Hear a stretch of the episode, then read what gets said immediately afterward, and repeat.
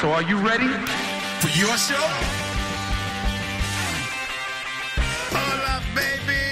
Soy Little Steven. Bienvenido a Little Steven's Underground Garage and Rock FM. Welcome to the show, ladies and gentlemen.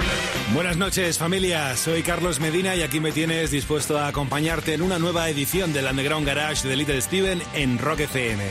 Esta noche recordaremos una de las películas más chulas que protagonizó Elvis Presley, por lo menos a juicio de Little Steven. Cine y música unidos un día más en el Underground Garage. Comenzaremos con la canción que dio título a la película, pero en su versión interpretada por Jeff Beck. Así damos la bienvenida a nuestro pequeño Steven. Buenas noches, maestro. Arrancamos el rock de la cárcel y el Underground Garage aquí en Rock FM. Buenas noches.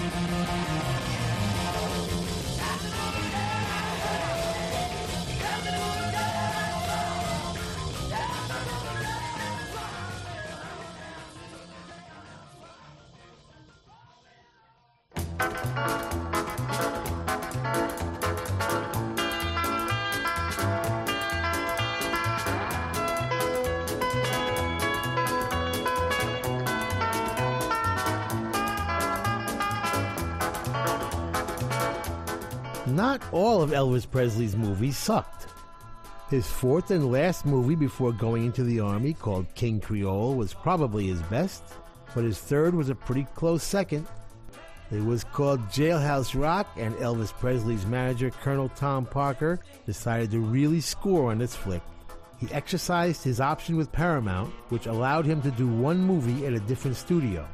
He called producer Pandro Berman and made the deal at MGM. Sure enough, Colonel Tom got quite a deal $250,000 and 50% of the net. Now, if you've ever wondered what the expression B movie exploitation flick means, It goes something like this. Should we send the script to Elvis? asked producer Berman to Colonel Tom. Nah, don't bother, said the Colonel. Do you want to see it? asked Berman. Nah, I don't need to see it, said the Colonel.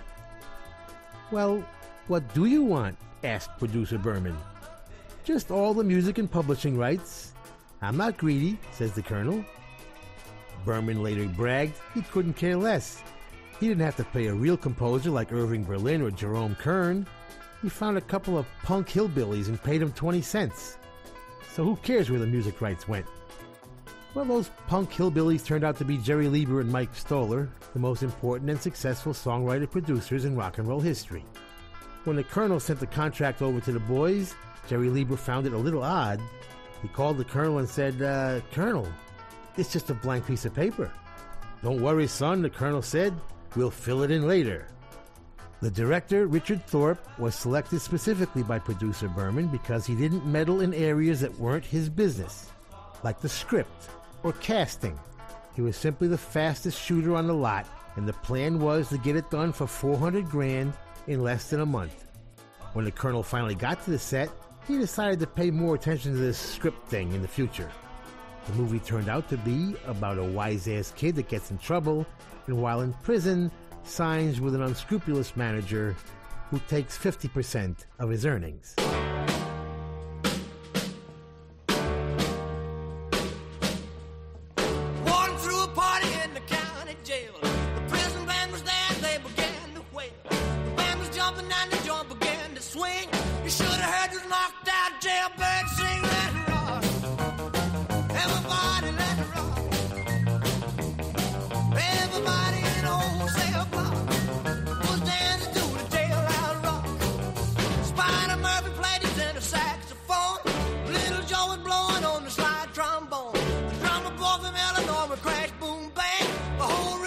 Section was a purple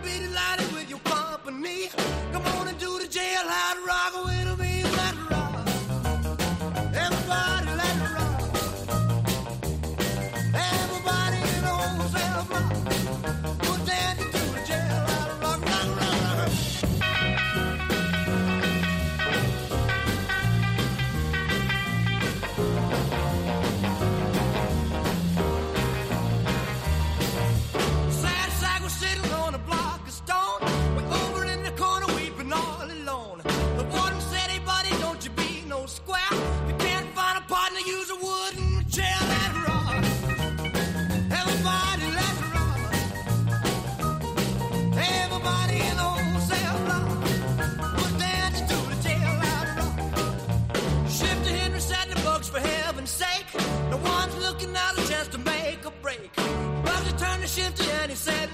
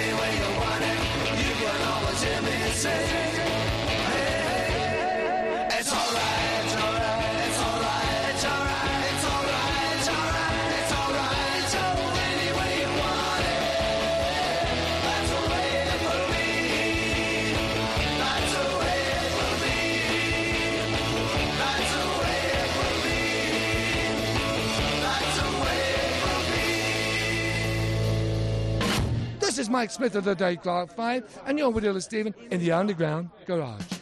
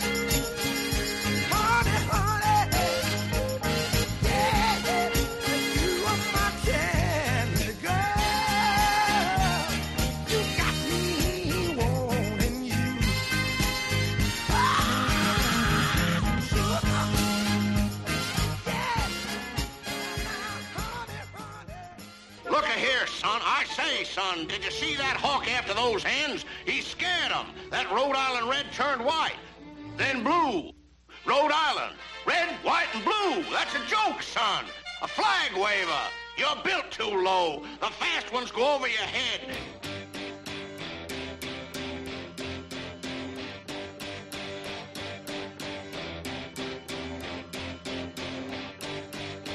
I saw you flash a smile say you wanted so much more than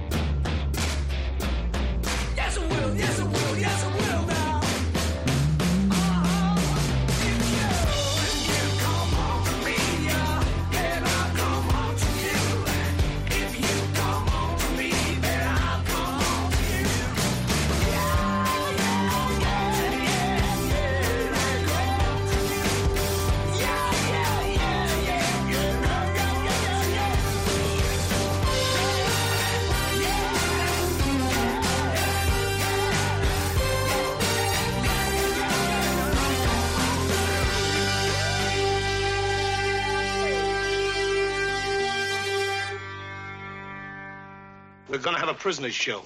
A committee from the state legislature is coming up here to investigate, and the warden wants to throw up a smoke screen, so he said to put on a show. He's all heart, that warden. Who do you think's going to produce the show? You. Who told you? you know, I got a spot for you in the show. I'll teach you a new tune. I don't know. What's the percentage in singing for a bunch of cons? Experience, you lunkhead. That's the percentage. I'll consider it. Fine, you do that. While you're about it, consider the fact this show is going on television coast to coast. You're kidding. No, it's a show called Breath of a Nation. I guess they figure we got color. I considered. I'm on. Hey, what do you think's prettier, red or blue? Red or blue what? Color for a convertible.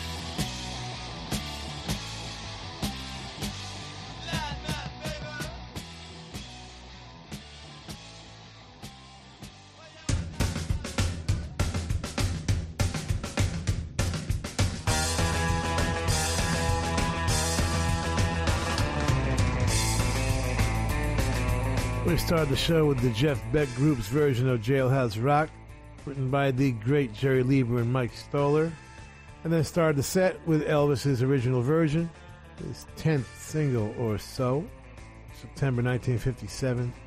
Might have been one of the first times uh, Bill Black actually played the electric bass as opposed to the stand up. Number one record worldwide, obviously. And did I mention in the Jeff Beck group were Rod Stewart, Nicky Hopkins, Ron Wood, and Tony Newman, produced by Mickie Most, Steve Sholes producing the Elvis version, and Dave Clark producing Any Way You Want It, one of the most powerful records ever produced, from their fifth album in 65. Amazing. Wilson Pickett covering Jeff Barry and Andy Kim. Sugar Sugar. Come On to Me from Paul McCartney. The new album is Egypt Station, out now. Paul wrote it, Greg Kurstin produced it. Cool stuff. And the Ramones, baby. Loudmouth, written by Dee Dee and Johnny. Not too many of those, huh? Tony Bongiovi and uh, Tommy Erdelyi, who was actually Tommy Ramone, producing on the first album. When we come back, exclusively for you, the actual secret origin of the iPod.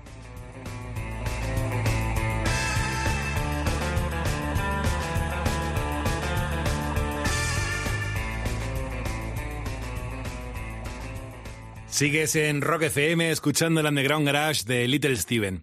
Esta noche el guitarrista de Springsteen se ha propuesto recordar la que considera como la película más chula de Elvis Presley, el clásico Rock de la cárcel. La cinta se estrenó el 8 de noviembre de 1957. Jailhouse Rock es un drama musical dirigido por Richard Thorpe, quien desarrolló una amplia carrera en la Metro Goldwyn Mayer. En su papel protagonista cuenta con un jovencísimo Elvis, quien en 1957 contaba con 22 añitos y dos películas, eso sí, ya a sus espaldas. El elenco lo completan Judy Tyler y Mickey Shangacy. La historia nos eh, presenta a Vince Everett, un joven que accidentalmente mata a un hombre. Por ello, es condenado a dos años en una prisión estatal. Será, sería ahí donde su compañero de celda le animara a cantar en un espectáculo musical que organizaba la cárcel y que era retransmitido por televisión. Fue en aquel momento en, la que, en el que Vincent, Vince Everett comenzara a, dar, a tomar fama, dándole también la oportunidad de comenzar una carrera a su salida de prisión. Y hasta aquí puedo leer, porque la trama continúa y tampoco es plan de contarte toda la peli. Todo tuyo, maestro.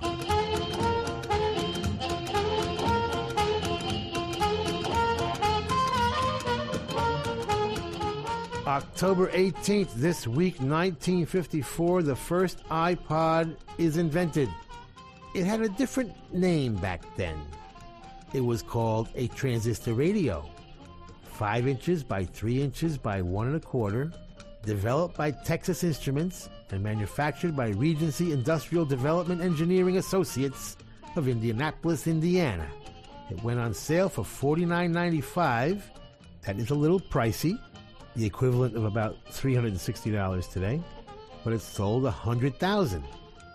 It had one major improvement over today's iPod, which was only one earplug and one speaker, so it broadcast only in mono.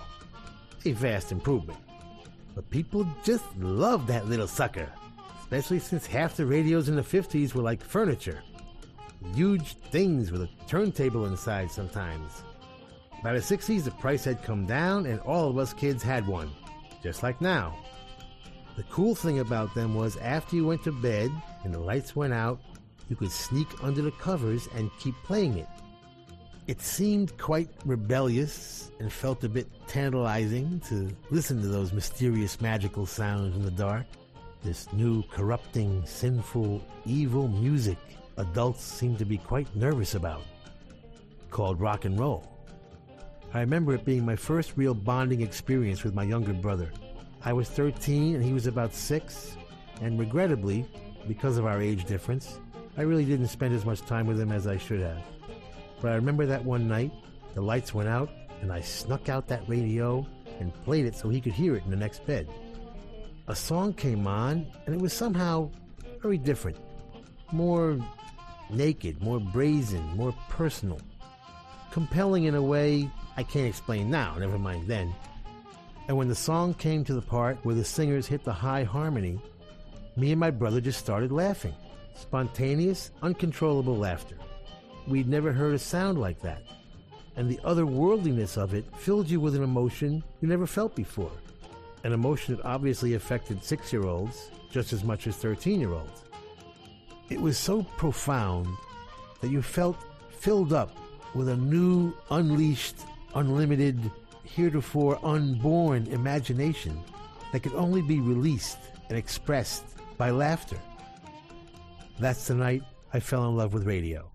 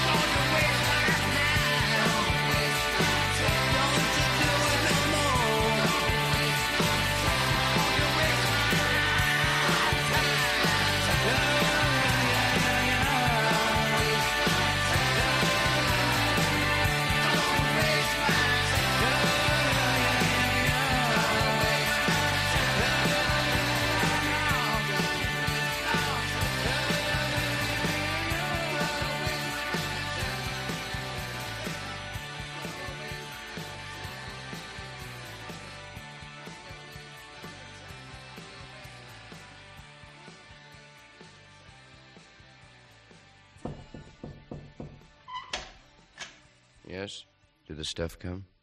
Yeah, come in. Did you ever see a preamplifier like this? Got a magnetic phonotape head, distortion 2%, harmonic unmeasurable. Stop it, stop it, you fiend. I'm wearing out of my mind. You know, I can't afford it. How about this new Faldeck speaker? You fiend, you. You know, I'm still paying on the indoor boosters and the stereo adapters. You dirty rat. You got me started on this stuff. Uh, take it easy, Charlie. You came to me. Don't forget if you can't handle it. Charlie, Charlie, stay away from those knobs. Charlie, don't touch that big knob.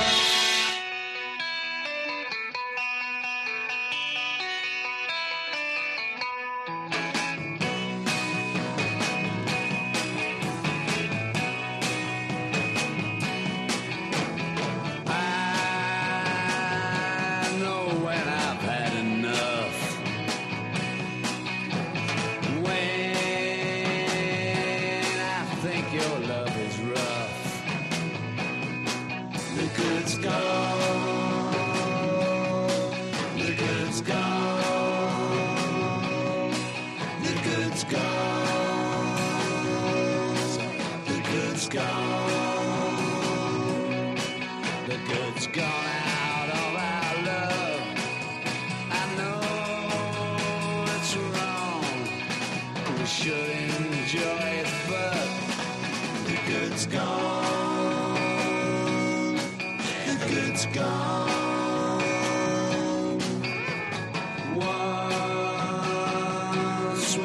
To get along. Now each time we kiss, it's wrong. The good's gone.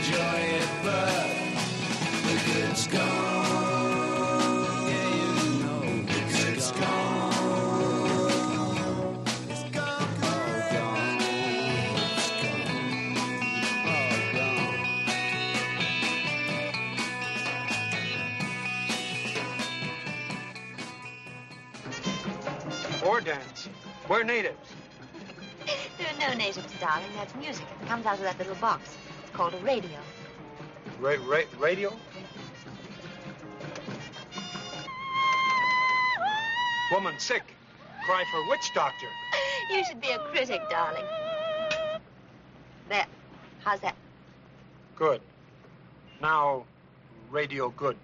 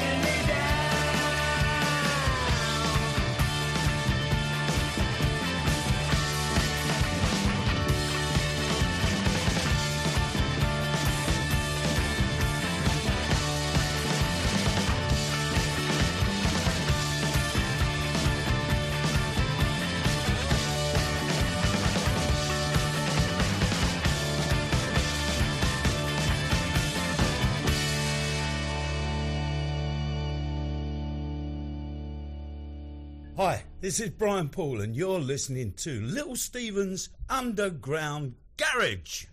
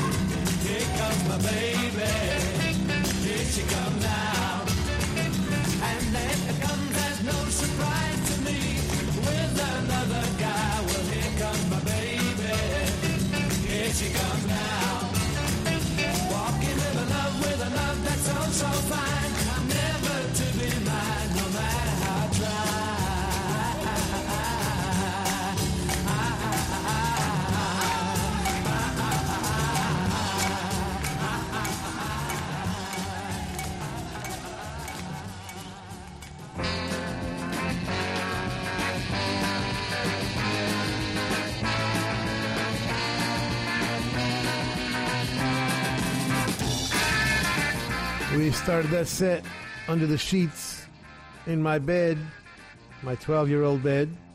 The transistor, I guess, quiet enough that my mother and father didn't hear it in the next room. I want to hold your hand came blasting through that little, what, half inch speaker? Whatever it had. That's all we needed, baby. Okay? No woofers, no sub bass. Half inch speaker, okay? and we got the whole picture. The whole thing, baby. Yeah. Don't Waste My Time, Richard and the Young Lions, debut album, 50 years in the making. Get it from wickedcoolrecords.com. The Good's Gone from The Who's greatest album, their first, 1965. Shel Talmy producing, Pete Townshend writing. Roger Daltrey doing his best impersonation of Johnny Cash. That's what he told me. The coolest, right? The world keeps bringing me down is Tiger Tiger. Get it from chickenranchrecords.com. Written by the band and produced by Jeff Walls. And here comes my baby, the Tremeloes. Produced by Mike Smith, not the Mike Smith that was the lead singer of the Dave Clark Five, but the head of A&R at Decca under Dick Rowe when they chose the Tremeloes over the Beatles. Cat Stevens wrote that one. And when we come back, we'll take a little trip through the Channel and visit Paris. And now, here is a reminder about leaving your radio on during the night. Leave your radio on during the night.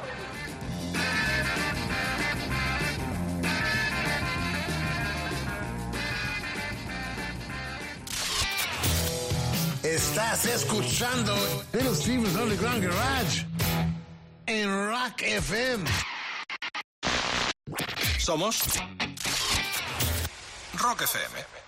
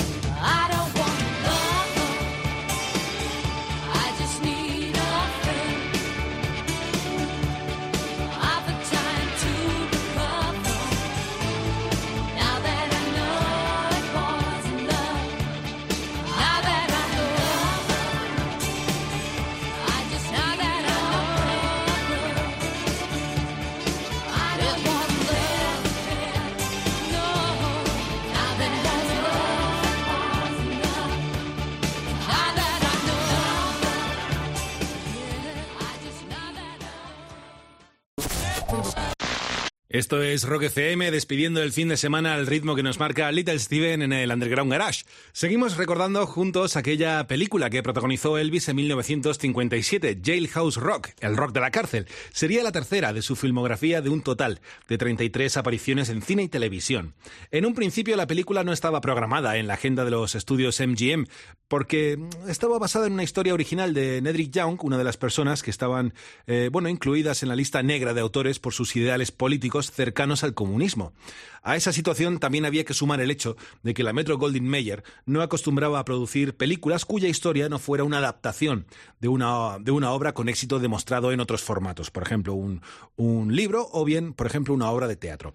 Esto hace más especial aún si cabe a esta cinta, que si bien fue un éxito en taquilla, recibió críticas dispares. Aún así, quedó para siempre como un clásico. Dale, Stevie.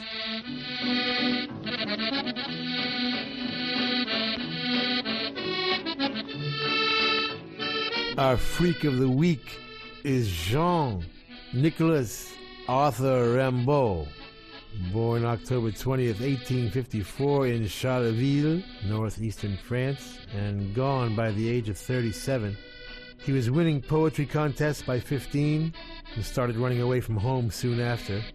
The invitation of poet Paul Verlaine brought him to Paris in 1871, where he would invent modern poetry and punk rock attitude, as well as Richard Hell's hair a hundred years later. Believing the path of the seer on the journey to the unknown required a complete derangement of the senses. He and new lover Verlaine would scandalize the Parisian literary elite with their outrageous behavior and vagabond appearance, living on absinthe and hashish. A year and a half into their rocky relationship, Verlaine shot him, superficially, but scaring him enough to call the police. He withdrew the complaint, but it was too late, and the police put Verlaine in jail for two years. Rimbaud returned to his mother's barn in rural Charleville and wrote his masterpiece, A Season in Hell, considered a pioneering example of modern symbolist writing, a mix of autobiography, fantasy, history, philosophy, tragedy, and romantic fiction that would lead directly to Allen Ginsberg's Howl and all beat poetry, influence Bob Dylan, and be the reason for the very existence of Jim Morrison and the Doors. Baudelaire, one of Rimbaud's mentors, would best describe Rimbaud's accomplishment without realizing it was coming, as he wrote The Painter of Modern Life ten years earlier. And so away he goes, hurrying, searching. But searching for what? Be very sure that this man, such as I have depicted him, this solitary gifted with an active imagination, ceaselessly journeying across the great human desert, has a name loftier than that of a mere flâneur, a name more general, something other than the fugitive pleasure of circumstance. He is looking for that quality which you must allow me to call modernity, for I know of no better word to express the idea I have in mind. He makes it his business to extract from fashion whatever element it may contain of poetry within history, to distill the eternal from the transitory. Rimbaud would see Verlaine one last time in 1875 when he was released from prison. He gave him his final masterworks, which would be published as Illuminations. He would never write poetry again. Rimbaud would leave France after that, becoming an adventurer in Abyssinia and a hundred other exotic locales, returning only to die in Marseille. All of his extraordinary history making, world changing, profoundly influential poetry would be written as a teenager.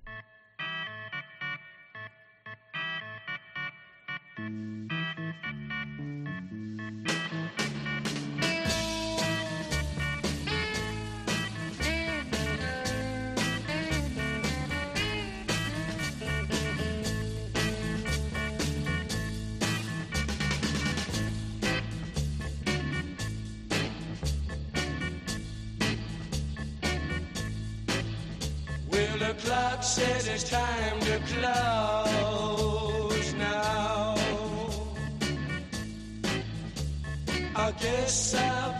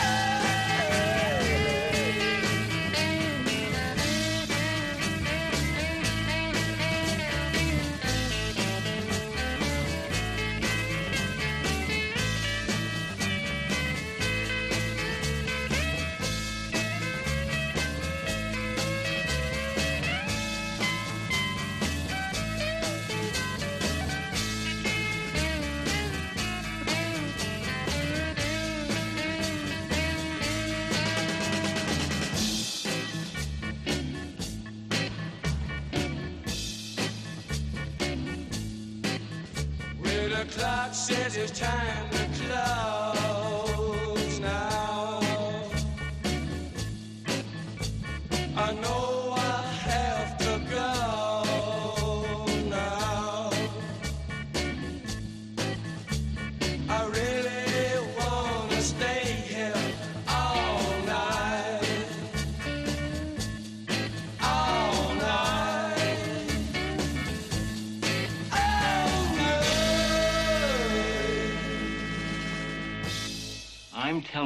I didn't steal the money from her. She gave it to me. She signed this complaint, monsieur.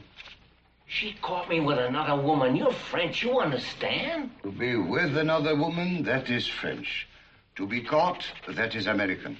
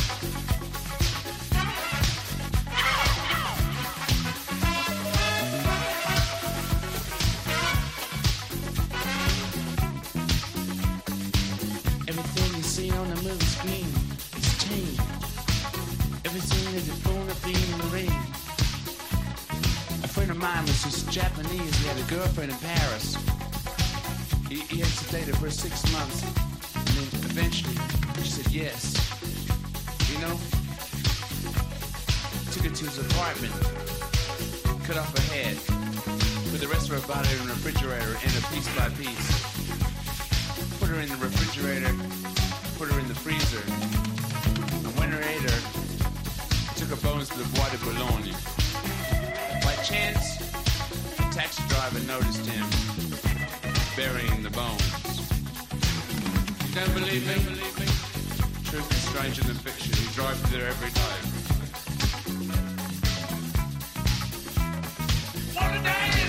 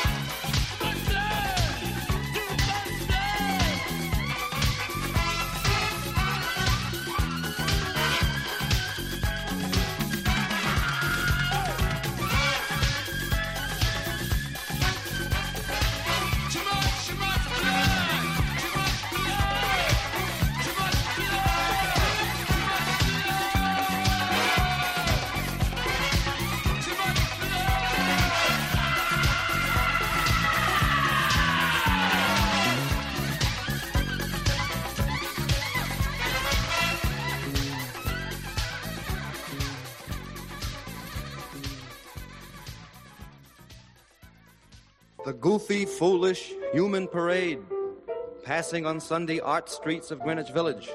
Pitiful drawings of, an, of images on an iron fence, ranged there by self believing artists with no hair and black berets, showing green seas eating at rock and Pleiades of time, pestiferating at moon squid, salt flat tip fly toad tat sand traps, with cigar smoking interesteds puffing at the stroll. I mean, sincerely, naive sailors buying prints. Women with red banjos on their handbags, and art's handicrafty, slow shuffling ardors of Washington Square, passing in what they think is a happy June afternoon. Good God, the sorrow! They don't even listen to me when I try to tell them they will die.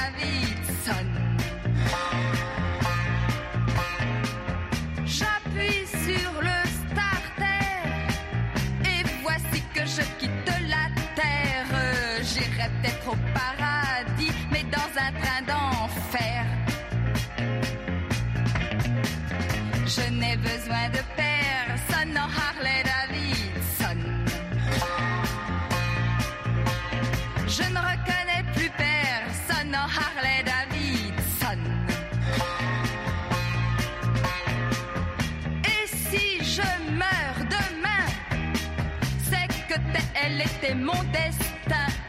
Je tiens bien moins à la vie qu'à mon terrible engin.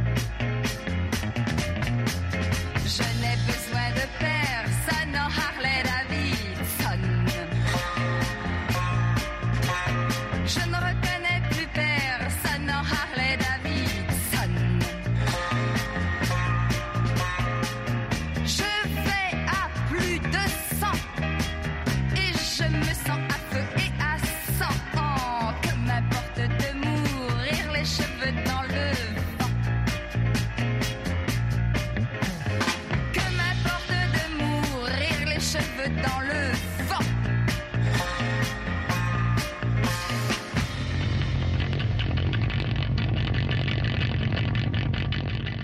Hello, I'm Donovan. You're with Little Steven in the Underground Garage. Color in sky, Prussian blue. Scarlet fleece changes hue. Crimson ball sinks from view.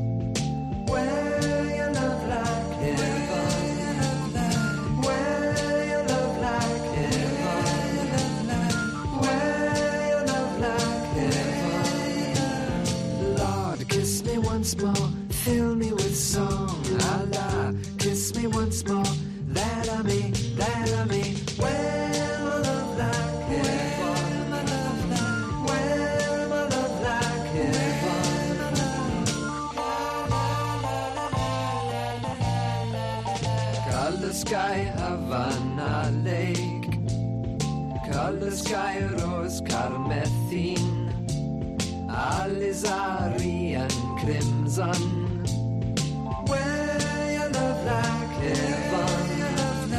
When I love like heaven When I love like heaven Lord, kiss me once more, fill me with song. Allah, kiss me once more, that I may,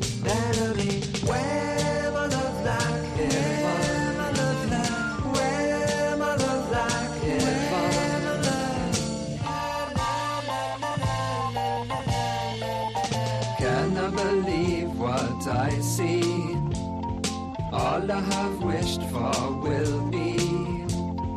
All our race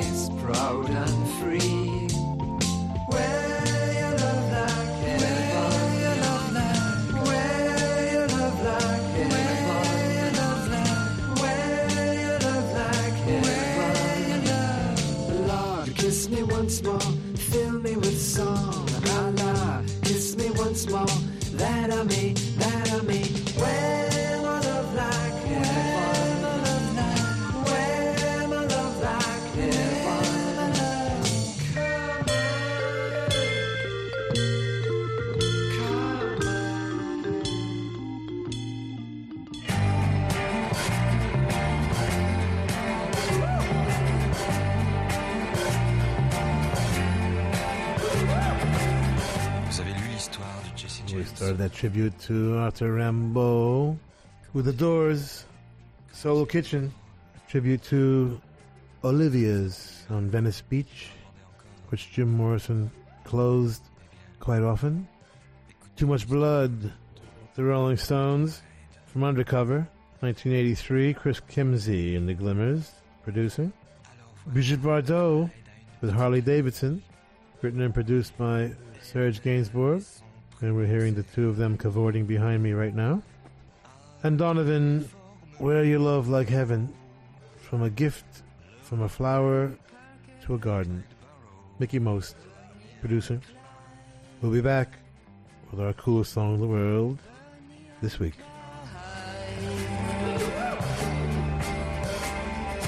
Moi, lorsque j'ai connu Clyde autrefois, c'était un gars loyal, honnête et droit. Sigues en Rock FM, en el Underground Garage de Little Steven, en el momento, bueno, más clásico, emblemático ya del Underground Garage. Es ese momento en el que Little Steven, bueno, pues comparte con nosotros la música que más le ha llamado la atención estos últimos días. Todo eso queda condensado finalmente en una pieza, en la canción más chula de la semana, que viene de parte de Kevin Bowie and the Okema Prophets. La canción Deaf Ears, sonando aquí en Rock FM como la más chula de la semana. Todo tuyo, Stevie.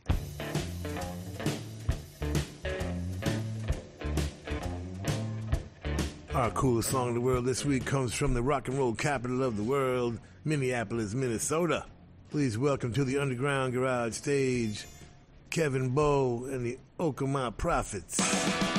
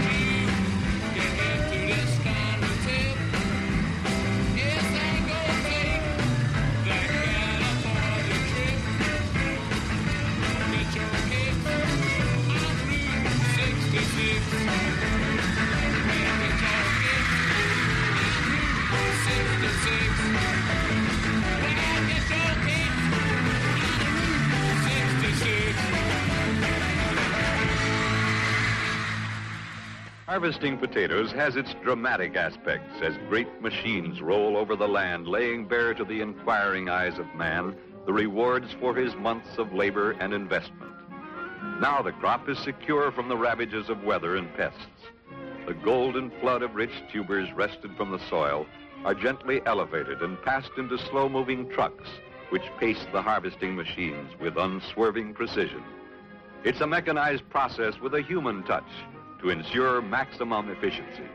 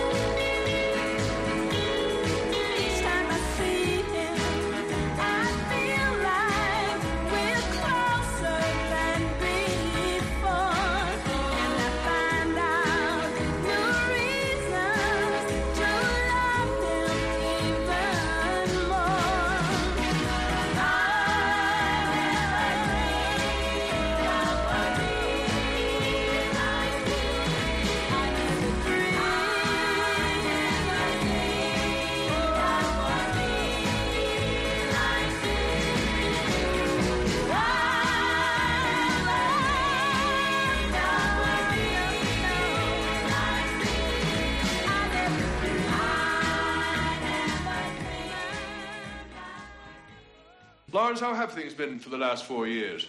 Fine. I need $28,000 to pay off a gambling debt, or else I'm a dead man.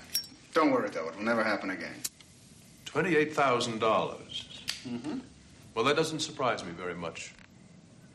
You've been a constant source of embarrassment, irritation, ever since your mother and I brought you home that day from the orphanage. Orphanage? Father, I am not adopted. I am your son. I know, I know, I know, but please allow me that little fantasy.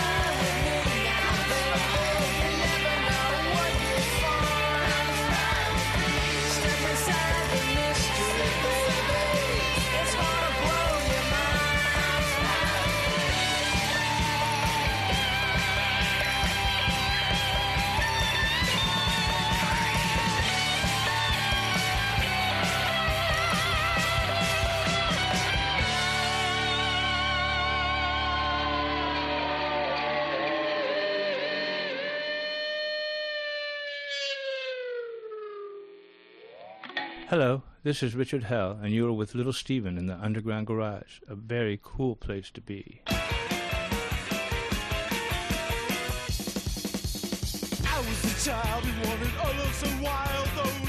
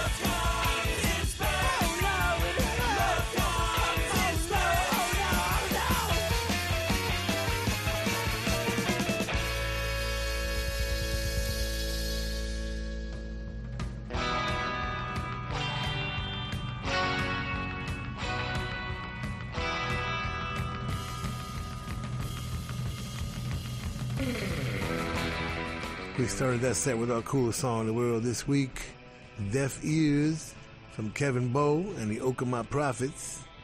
Been around for quite a while. Kevin wrote it. Kevin also co-wrote Blues Is My Business, which uh, we recorded on the Soulfire album. Kevin also engineered it. Obviously a man with worse ADD than mine. He's joined by Steve Price and Peter Anderson. Get it from kevinbowe.com. That's Bowe, B O W E. Our coolest song in the world this week, Deaf Ears, from Kevin Bowe and the Okemah Prophets. Route 66, a rare live version from us because it's cool. Rolling Stones ended up on December's Children, one of the two American only albums and two of their best albums. Oddly enough, 12 by 5 and December's Children. I Never Dreamed was the Cookies. The great Russ Titelman writing that one with Gerry Goffin while Carole King produced. Gotta love that. Come Spy With Me, Palmyra Delran's new one. It is the title track of the upcoming album. Get it from Wicked Cool. And Richard Hell and the Voidoids. Love comes in spurts. Yeah. Richard Robert Quine, Ivan Julian, Mark Bell, who soon would become Marky Ramone. Produced by the great Richard Gottehrer, by the way. Hello, Richard, if you're listening. Hello to both Richards, if you're listening. And we'll be back with a bit of advice before you call a gangster by their nickname.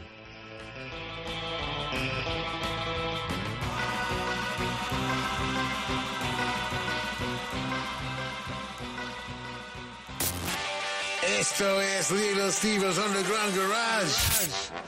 Volvemos en un segundo en Rock FM. Somos Rock FM.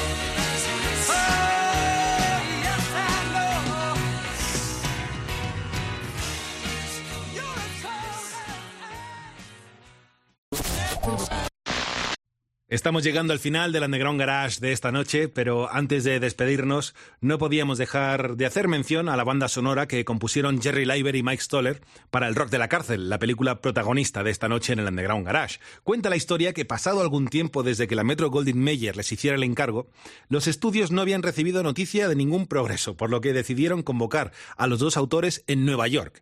Leiber y Stoller pasaron los días sin componer absolutamente nada, vamos, que estaban de turisteo. Finalmente, eh, Gene Aberbach, director de la compañía de discos, les pidió ver algún material. Tampoco nada. De modo que decidió literalmente encerrar a los dos compositores en la habitación del hotel hasta que compusieran algo. Tanto efecto debió surtir aquello que cuatro horas después estaban compuestas cuatro canciones de la banda sonora, entre ellas el clásico Rock de la cárcel. Todo tuyo, Stevie.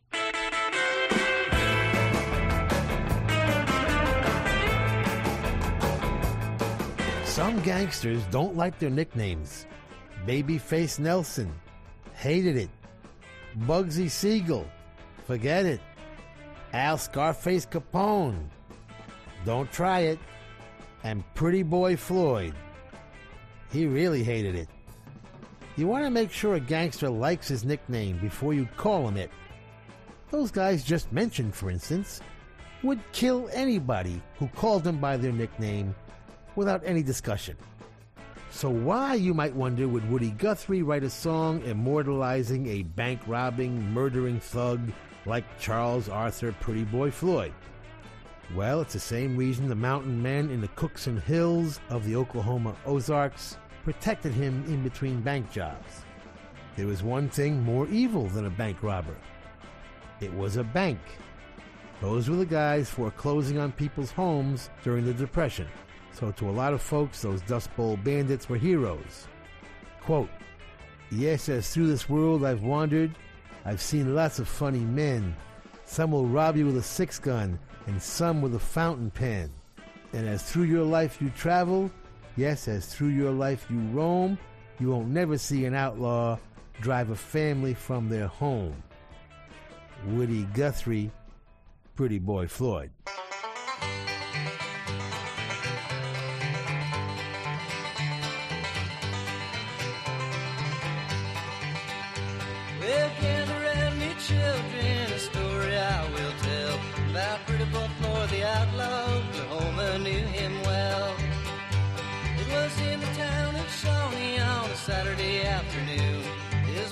Wife beside in a wagon as into town they rode.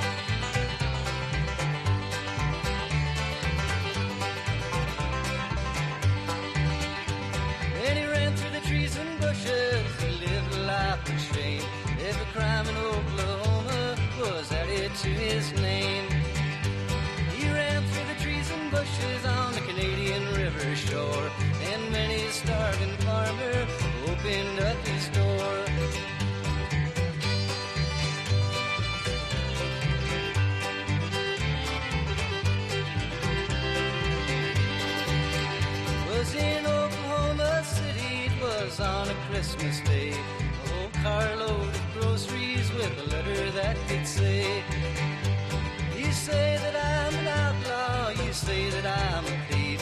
Well, here's Christmas dinner for families on relief.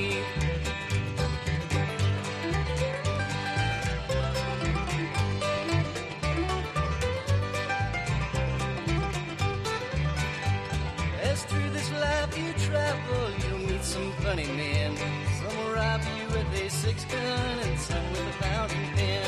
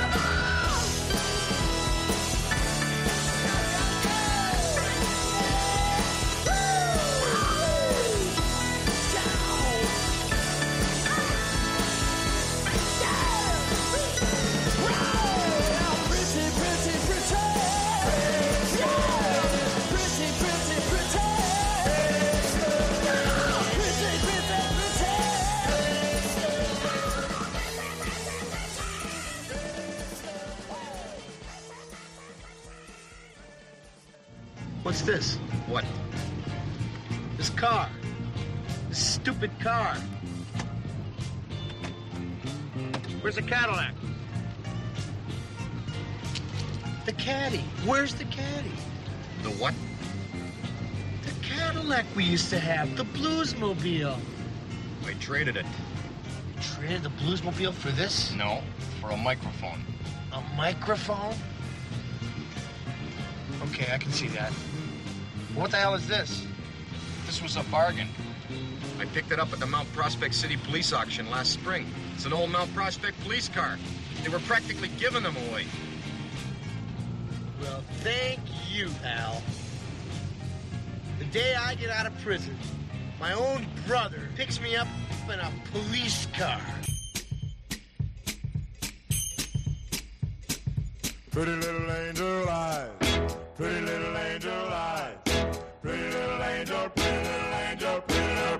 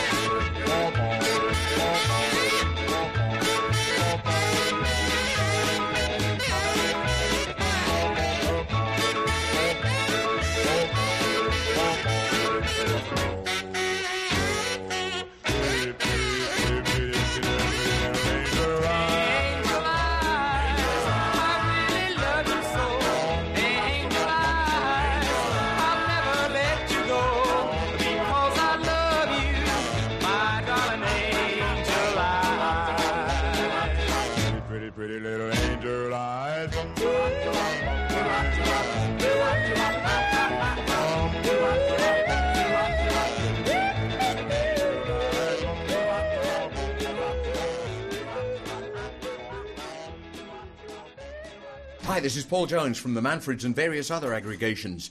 I'm on, and so are you, Little Steven's Underground Garage. Steve, is it time you played one of my records?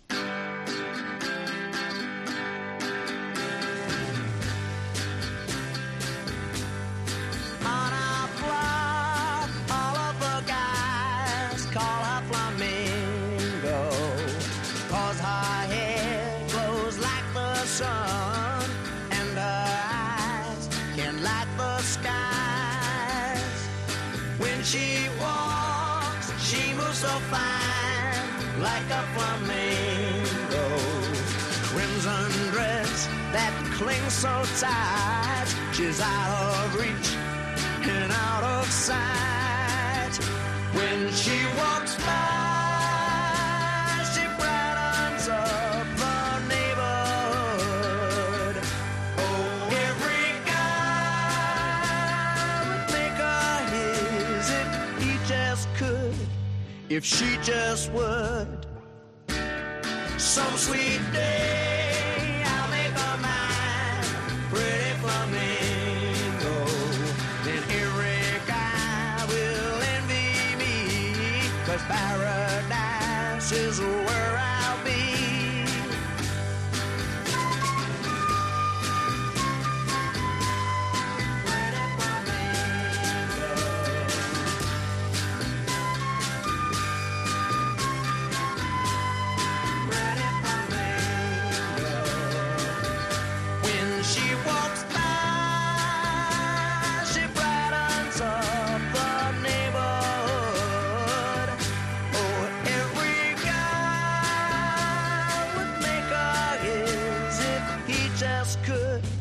if she just would.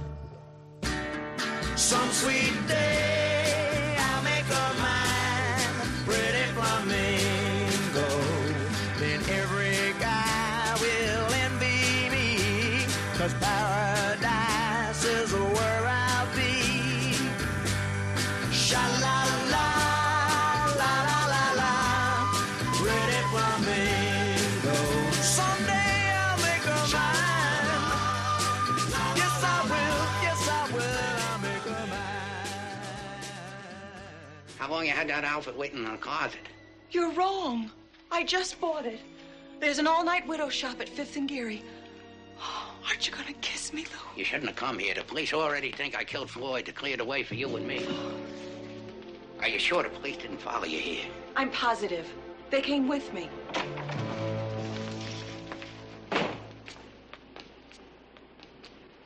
This is definitely our last day, Georgia.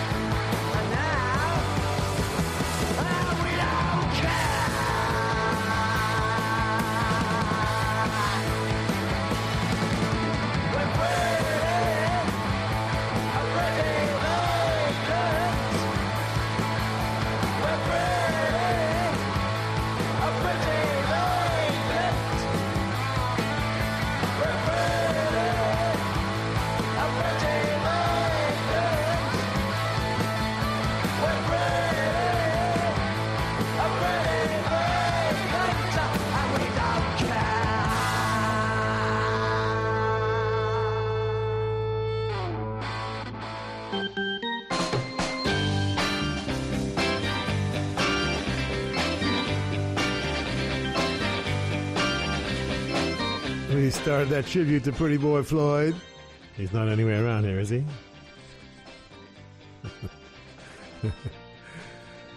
With Woody Guthrie's composition, done by the Byrds on Sweetheart of the Rodeo, the definitive country rock album at the time. Soon after, Gram Parsons and Chris Hillman would leave the Byrds and uh, start the Flying Burrito Brothers. Gary Usher producing at that point. Pretty Pretty Pretty was the Fleshtones from Beachhead. Keith Streng, that extraordinary lead vocal. He wrote it. Get it from yeproc.com, Y E P R O C.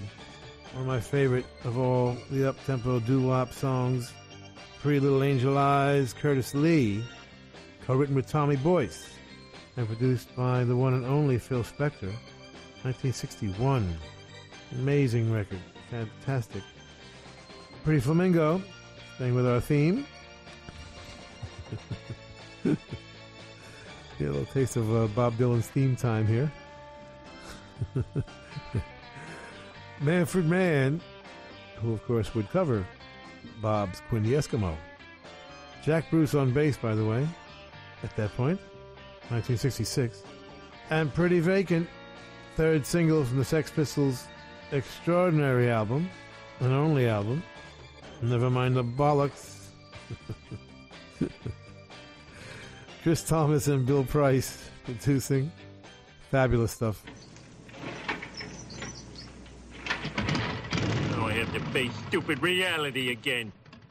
We want to thank the Hard Rock cafes, hotels, casinos, and the Seminole coolest Indian tribe ever for being our sponsor from day one. And I want to thank all of the Hard Rock employees around the world as we stop in and do our DJ thing when we're on the road. Nicest people in the world, in addition to the best food. And someday will be a rock and roll circuit. I'm never going to give up on that. We want to thank Premier Networks, our new syndicator, Julie Talbot, Rick Bucchietti, Tanya Juhaz, and Corey Neal. Forgive the pronunciation. I'll get it right eventually. And if you're in need of any guitars or amps or tambourines, go see Andy Babiuk. I want to thank our, is Intrepid the word? Or is that an aircraft carrier? Dennis Mortensen, who puts the show together every week in spite of the odds. Go to undergroundgarage.com if you've missed any of our last 750 shows. and uh, Facebook and Twitter and at Stevie Van Zandt. You can talk to me personally. And thank you, Alan Freed. We'll see you all next week. And that's the name of that tune. Ciao, baby. Nice ride. Go back to Jersey, you moron!